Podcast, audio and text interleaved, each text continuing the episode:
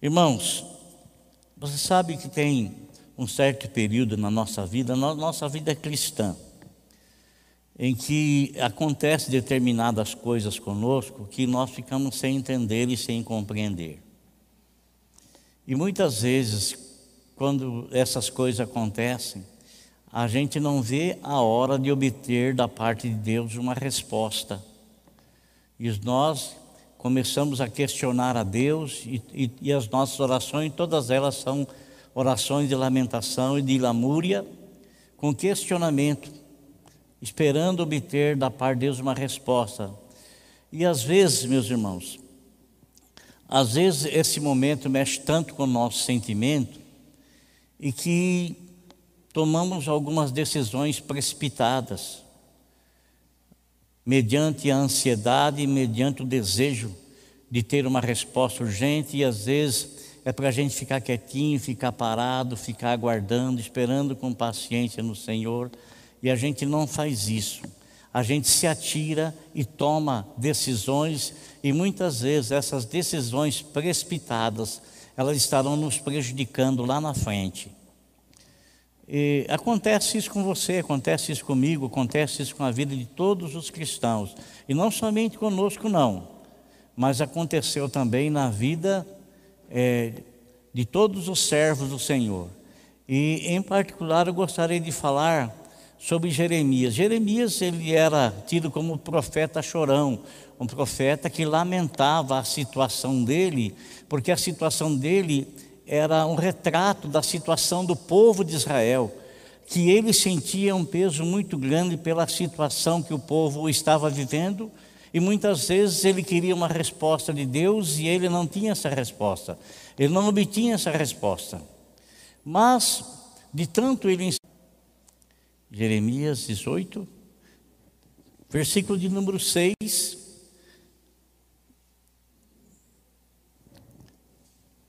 está escrito assim: Ó oh, comunidade de Israel, será que eu não posso agir com vocês como fez o oleiro? Pergunta o Senhor. Como barro nas mãos do oleiro, assim são vocês nas minhas mãos, ó comunidade de Israel. Eu quero fazer menção dessa parte do versículo assim: Como barro nas mãos do olheiro, assim são vocês nas minhas mãos. Amém? Como barro nas mãos do olheiro, assim são vocês nas minhas mãos. E no eu quero ler também 1 Pedro, capítulo 1, versículo de número 7, que está escrito assim: 1 Pedro 1, 7, NVI, nova versão internacional. Está escrito assim: olha. Assim acontece para que fique provado que a fé que vocês têm, muito mais valiosa do que o ouro que perece, mesmo que refinado pelo fogo. Amém? Está ali. Falando da, da preciosidade da do valor da fé. Senhor nosso Deus, nos ajude a falar do teu nome. Amém. Então, Jeremias, irmãos, ele recebe do Senhor uma orientação. Ele estava questionando o Senhor porque ele não tinha resposta do acontecimento estava se dando tanto com o povo, com a comunidade de Israel, e que era refletida na vida dele. Então ele vai buscar um questionamento com o Senhor. E quando ele busca esse questionamento com o Senhor, o Senhor fala para ele descer lá na casa do oleiro, lá onde tem uma pessoa que está trabalhando, fazendo vasos. Sabe, irmão, segundo os geólogos, existem 200 espécies de barro no mundo. 200 espécies de barro. E dessas 200 espécies de barro, somente oito podem ser usadas para confeccionar, para fazer para a fabricação de vasos. As outras não servem para isso. Pode servir para outras coisas, mas não servem para a confecção de, de vasos. E para se fazer um vaso, existe, na verdade, sete processos, sete processos para a confecção de um vaso. E um dos, o primeiro de todos os, os processos, primeiro de todos os processos, o que, que é? É a escolha do barro. Dependendo do vaso que eu vou fazer, tem um, um barro adequado, um barro que só pode ser um vaso que só pode ser construído com, aquela, com aquele tipo de, de barro. Então, a primeira coisa que acontece, o oleiro vai no barreiro e lá então ele escolhe o barro. E o segundo processo, o que, que é? O segundo processo é peneirar o barro. É, nesse segundo processo de peneirar o barro, irmãos, no primeiro a gente pode buscar aquela frase que o Senhor Jesus Cristo disse assim: Não foi você que me escolheu, mas eu escolhi vocês. Então o olheiro vai e escolhe o barro. Mas ao escolher o barro, Existem outros processos. O segundo processo é peneirar o barro. Você se lembra, amado, que quando nosso Senhor Jesus Cristo, ele estava falando aos seus discípulos, aos seus discípulos, a respeito do que haveria de suceder com ele, do que haveria de acontecer com ele, e o acontecimento que iria se dar com ele iria também atingir os discípulos dele aquelas pessoas que se tornariam posteriormente apóstolos do Senhor. Olha, veja a diferença que existe. O apóstolo, os escolhidos pelo Senhor, a característica deles é a seguinte: tem que ser uma pessoa que andou com o Senhor, tem que ser uma pessoa que recebeu instrução direta da boca do Senhor, tem que ser pessoas que foram disciplinadas e discipuladas pelo próprio Senhor e que receberam então a autoridade diretamente da parte do Senhor. E esses vocês sabem que foram doze. Depois, quando Judas abandonou, se enforcou, escolheu-se Matias, e na escolha de Matias estava dizendo lá que tinha que ser alguém que tinha andado com o Senhor, que tinha visto o Senhor, que tinha aprendido diretamente do Senhor. Então, este é o apóstolo bíblico. Agora, existe os apóstolos, que é um dom que está escrito lá no livro de Efésios. Ele concedeu um para apóstolos, para profetas, para evangelistas, para mestres, para doutores na palavra. Então, o dom de apóstolo ali é aquela pessoa que é um desbravador, é aquela que pessoa que vai num local, vai numa cidade e ele então vai ali, começa a pregar a palavra de Deus e ele estabelece igrejas ali e ele passa a então a administrar aquela aquela igreja. Esse é o dom do apóstolo. Então, Pedro, amado, quando o Senhor Jesus Cristo está contando para aqueles doze homens, tá, ele está abrindo o coração dele. Ele não contou isso, você pode notar, que ele não contou isso para as pessoas em número maior, não. Ele apenas revelou isso para os doze, o que haveria de acontecer com ele. Por quê? Porque os doze eram íntimos dele, os doze andavam com ele, os doze permaneciam junto com ele, às vezes dioturnamente né? Então ele revelou e aquilo que ele revelou não era nada estranho do que estava escrito no Velho Testamento. Tudo aquilo já estava escrito. Mas é uma coisa, amado, estar escrito, e outra coisa é você viver o que está escrito. É você ter experiências diretamente com o mundo. Ele passa as aflições no âmbito espiritual, devido às coisas que lhe acontecem, devido às coisas que ele enfrenta, devido às injustiças que ele vê, e assim sucessivamente. Então o Senhor fala com aqueles doze homens. O Senhor revela para aqueles doze homens tudo o que vai acontecer com ele. E o Senhor fala muito categoricamente, contundentemente, convencido pelo Espírito Santo. Todas as pessoas, para se converter, elas têm que receber a, o convencimento. Tem que ser convencida assim, ah, aquele lá não é convertido, ele é convencido. Todas as pessoas, para se converter, têm que ser convencidas. O Espírito Santo nos convence da verdade, da justiça e do juízo. Então, uh, Pedro, irmãos, Pedro, e posteriormente a isso, o Senhor Jesus Cristo diz a ele: quando você se converter, confirma os seus irmãos. É o Senhor quem diz isso, né? Então, Pedro, ele não entendeu o que o Senhor Jesus Cristo estava falando, e ele teve a ousadia, a ousadia de ir contra essa declaração do Senhor. Aí o Senhor disse para ele: Arreda-te de mim, Satanás, porque você cogita nas coisas do homem e não nas coisas de Deus. Olha, irmão, o Senhor Jesus Cristo falou: Arreda-te de mim, Satanás, por quê? Porque, da mesma forma que o Senhor Jesus Cristo, certa ocasião, disse para Pedro: Pedro, o que você está revelando não veio da carne, não foi algo humano, mas o meu Pai que está no céu que revelou isso aí. Então, Pedro, ele era um homem aberto, tanto para ouvir a voz do Senhor, quanto para ouvir a voz de Satanás. As duas coisas. E aí o Senhor disse para ele, né? Você sabe que o Senhor disse para ele, Pedro, você sabe que Satanás pediu para te cirandar como trigo? Cirandar como trigo, irmão, é passar o trigo na peneira e imprensar na peneira. Imprensar na peneira. É isso, cirandar. Então, quando nós somos escolhidos como barro e o oleiro já tem na sua ideia o que é que ele vai fazer com esse barro. O que ele vai fazer com esse barro? Mas para fazer o que ele tem em mente, ele tem que peneirar o barro.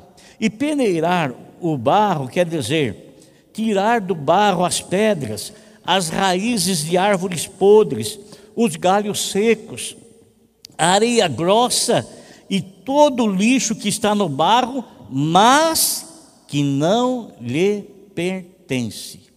Que não lhe pertence.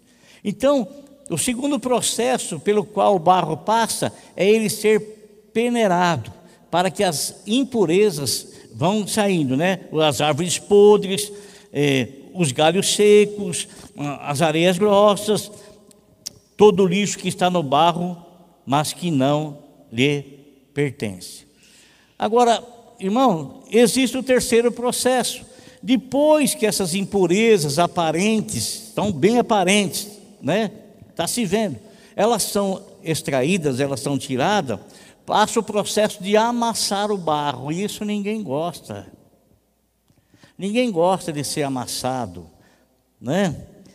Aquilo que antes era torrões secos e duros, agora será umedecido com água, depois pisado e ainda amassado pelo oleiro. No processo de amassar aparecem sujeiras. Todo barro traz alguns tipos de impureza, não obstante o lugar onde foi apanhado. Enquanto toda a sujeira não for tirada, o barro fica lá até que chegue o ponto de ser moldado. Não é simples e não é fácil o trabalho que o oleiro tem com o barro. O barro não vem pronto para fazer o vaso, existe todo um processo. E muitas vezes, amado, o, o processo do amassar quer dizer de humilhar. Eu não preciso ser reconhecido por ninguém. A minha glória é fazer com que reconheçam a Ti. Foi o que foi cantado aqui, né? Foi também o que João Batista disse: Eu não sou digno sequer de abaixar e amarrar as suas alparcas, as suas sandálias. É necessário que ele cresça e que eu diminua. E para que eu venha a diminuir, há necessidade de ter um tratamento de amassar, de humilhar. E isso muitas vezes é quase insuportável. É quase insuportável.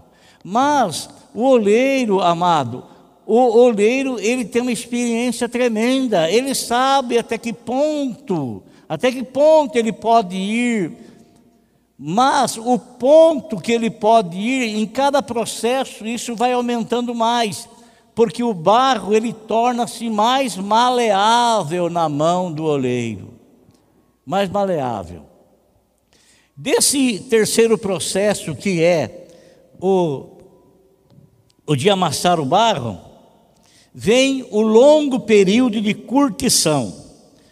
O barro é coberto por uma lona preta, nesse período será extraído o oxigênio ou as bolhas de ar para adquirir consistência maior e não trincar. O barro fica lá até que chegue ao ponto de ser moldado. Então, depois de ter tirado toda a impureza, ele então pega o barro, não tem vaso nenhum ainda, é apenas o barro. Cobre com uma lona preta para tirar o oxigênio e, consequentemente, extrair toda a bolha de ar que existe ali. Porque se construir um, um vaso com bolha de ar, ele não vai suportar nada, ele vai estourar, vai arrebentar, vai quebrar-se. Não vai. Mas nesse processo aqui, irmão, desse longo período de curtição, é, às vezes, amado, às vezes nós temos assim em nós uma prontidão, e essa prontidão não é prejudicial. A prontidão é você se colocar à disposição, à disposição do Senhor. Vamos usar o apóstolo São Paulo. Ele se converteu no capítulo 9 de Atos dos Apóstolos. E o Senhor Jesus Cristo disse para ele que ele seria um representante dele, um representante dele. Posteriormente, o apóstolo São Paulo ele chega à conclusão, né? Durante os processos que ele vai tendo de andar com o Senhor das experiências, ele chega à conclusão e ele relata isso dizendo que ele tinha sido escolhido por Deus desde o ventre da mãe dele. Mas quando ele se converteu não foi imediatamente que ele se tornou um pregador. Segundo historiadores, ele ficou, ele foi para a Arábia, ficou três anos lá. Três anos em completo contato com o Senhor. E aí a gente vê que isso é uma realidade, porque ele diz assim, lá em, lá em, em, em, Coríntios, diz assim: Eu recebi do Senhor, não de homem algum, não de pessoa alguma, nem dos apóstolos nenhum, porque todos tinham medo dele, todos fugiam dele. Né? Depois ele teve amizade com Pedro e ele chegou ao ponto de resistir Pedro na cara, porque Pedro tinha algumas atitudes controversas, mesmo depois de convertido. E então Paulo, Paulo ele havia recebido uma incumbência do Senhor. Né? Mas para exercer aquilo que ele havia recebido do Senhor, ele tinha que passar pelos processos todos. Ele tinha que passar, e ele ficou três anos lá na Arábia, buscando o Senhor, e ele estava lá. E quando ele voltou de lá, ele foi para Jerusalém e tal, conversou. Mas, irmãos, a Bíblia nos fala, é, no capítulo 16 de Atos dos Apóstolos, se não me falha a memória, Paulo estava junto com Barnabé e com outros profetas, mas três profetas eram. E, e eles estavam ali, irmão, segundo a palavra de Deus, eles estavam ali, eles tinham sido escolhidos pelo Senhor, mas eles ainda não haviam recebido a orientação do Senhor para onde eles deviam ir, estavam prontos para ir, estavam apenas esperando, estavam sendo curtidos. Estava ali aguardando, estavam esperando. Eles não estavam querendo tomar nenhuma decisão de per si. Sabe o que acontece às vezes, irmão? Às vezes nós somos tão, tanto afoitos de vontade de fazer as coisas para o Senhor, somos tão, tão afoitos e desejosos, e é um bom sentimento, isso é uma preocupação que vem em nosso coração, em nossa alma, pelo desejo que há dentro de nós de anunciar o Evangelho e vermos almas se convertendo. Mas existem duas posições de nós, os pregadores, nós como igreja do Senhor. E quais são essas duas posições? Uma é você ser precipitado e trabalhar para Deus. A outra é você ter paciência e esperar uma orientação clara do Senhor para que você trabalhe não para Deus, mas que você trabalhe com Deus. Trabalhe com Deus. Então, Pedro, Paulo e Barnabé e os outros estavam ali aguardando uma ordem do Senhor. De repente, a Bíblia não fala quem foi a pessoa usada. Não diz quem foi a pessoa, pessoa usada. Foi um deles lá, e com certeza não foi Paulo e nem Barnabé.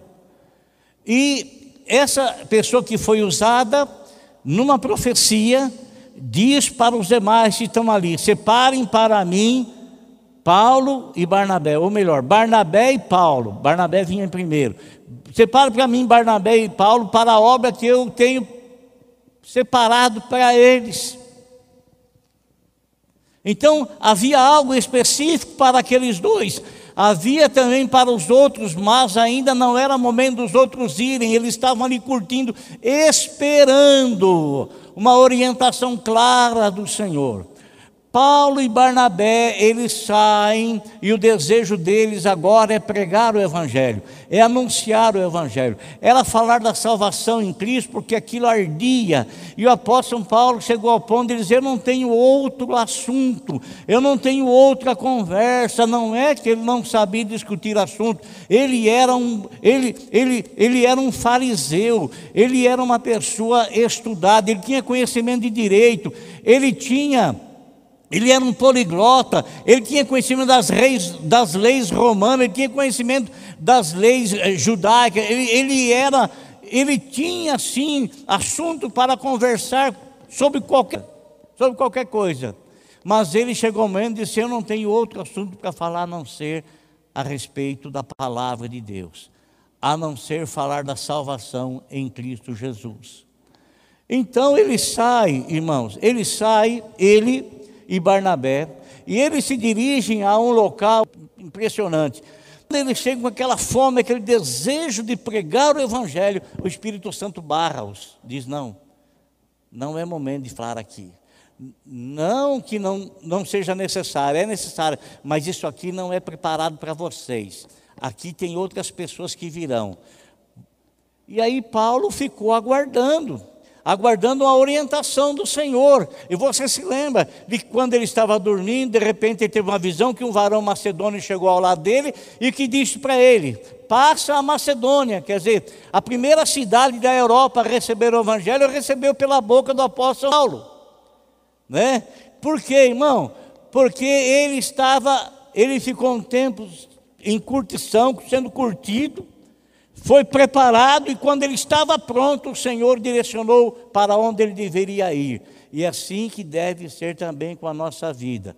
Nós podemos estar prontos e podemos querer afoitamente trabalhar para Deus, mas com paciência nós não iremos trabalhar. Isso é importante. Vai amassando de dentro para fora. Ele não faz o vaso iniciando do lado externo. Ele faz o vaso, vai moldando o vaso de dentro para fora. Aquele que está em Cristo, ele é uma nova criatura. As coisas velhas se passaram, eis que tudo se fez novo. Quando uma pessoa ouve o Evangelho e ela recebe a Cristo como Salvador e ela se entrega ao Senhor, nós não vemos nenhum tipo de mudança aparente, nenhuma, nenhuma, nenhuma, nenhuma nós não conseguimos enxergar, nós não conseguimos ver nenhum tipo de mudança, mas algo aconteceu no interior, no interior dele. O Senhor começou a mexer nele por dentro, por dentro.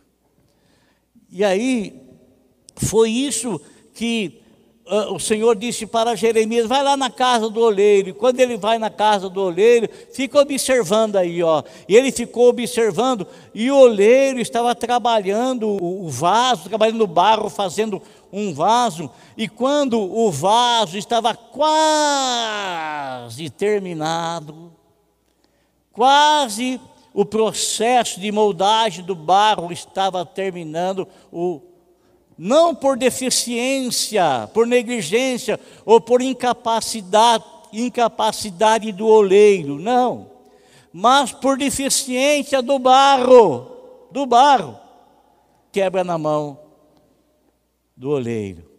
E aqui é o que, ele vai, vai amassando de dentro para fora no movimento circular e dando forma. Em outro espaço de tempo, nas mãos do olheiro ele recebe a forma de um vaso, conforme a vontade do oleiro. Irmão, O apóstolo São Paulo disse assim: porventura, tem poder o barro sobre o oleiro para dizer assim: por que, que você está me fazendo esse tipo de vaso? Eu não quero ser esse tipo de vaso. Eu quero ser um vaso parecido com a irmã Dora. Eu quero ser um vaso parecido com o irmão Pedro. Eu quero ser um vaso. Você não tem que querer ninguém. Não tem que querer nada, absolutamente nada.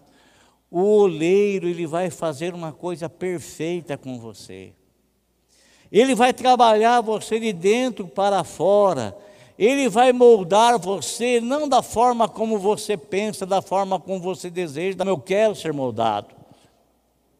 Ele vai dar um toque especial das mãos dele que veio mandar lá da mente, está projetado aqui, está tudo aqui na mente dele, ele sabe muito bem, não adianta, eu quero ser esse tipo de vaso, eu quero ser um vaso diferente, eu quero, não adianta você falar isso, o, o barro não tem poder para escolher, dizer para o oleiro, a maneira, o modo, o jeito, a forma que o oleiro tem que fazê-lo, não. As coisas não são como nós queremos, não são como nós desejamos, e nós não temos poder sobre o oleiro.